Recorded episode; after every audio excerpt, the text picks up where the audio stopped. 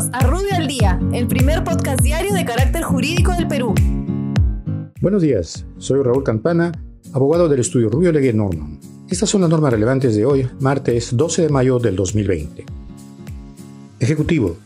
El Gobierno, mediante decreto legislativo, prorroga hasta el 1 de marzo del 2021 la entrada en vigencia del Decreto de Urgencia 13-2019 que establece el control previo de operaciones de concentración empresarial modificando igualmente disposiciones sobre el registro de operaciones, reglamentaciones, notificaciones y plazos de adecuación a dicha norma. Por otra parte, crea el procedimiento acelerado de refinanciación concursal PARC para que las entidades certificadas puedan celebrar con sus acreedores el plan de refinanciación empresarial con la finalidad de proteger a la empresa, reprogramar sus obligaciones impagas a fin de evitar su insolvencia o la pérdida del negocio y de los empleos. Finalmente, aprueba medidas excepcionales para disponer de médicos especialistas y recursos humanos para la atención de casos COVID-19.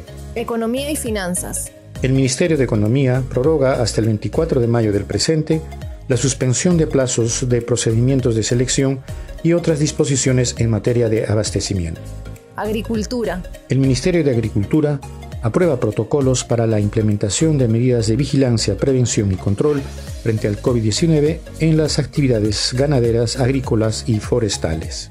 Produce. El Ministerio de la Producción modifica disposiciones sobre las actividades simultáneas y adicionales que puedan desarrollarse con la presentación de una declaración jurada ante las municipalidades, igualmente sobre giros afines de actividades comerciales complementarias. Interior. El Ministerio del Interior modifica disposiciones sobre el recurso de apelación en procedimientos sancionadores iniciados por el incumplimiento de las disposiciones emitidas durante la emergencia sanitaria por el COVID-19.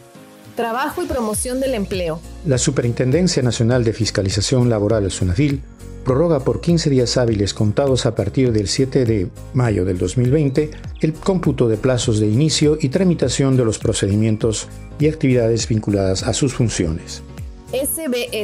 La Superintendencia de Banca y Seguros prorroga hasta el 30 de junio el plazo para realizar el protesto de los títulos valores que se encuentren en poder de las entidades de control de la superintendencia y cuyos obligados al pago domicilian en el Perú o cuyo protesto deba llevarse a cabo en territorio peruano. Por otra parte, amplía hasta el 24 de mayo la suspensión del cómputo de plazos administrativos relacionados con las funciones y atribuciones de dicha entidad. Poder Judicial. El Consejo Ejecutivo del Poder Judicial prorroga por 14 días la suspensión de labores del Poder Judicial y los plazos procesales y administrativos. Igualmente, se dispone la prórroga del funcionamiento de los órganos jurisdiccionales de emergencia de la Corte Superior de Justicia de Lima. Muchas gracias, nos encontramos mañana. Para mayor información, escríbenos a comunicaciones.rubio.pe. Rubio, moving forward.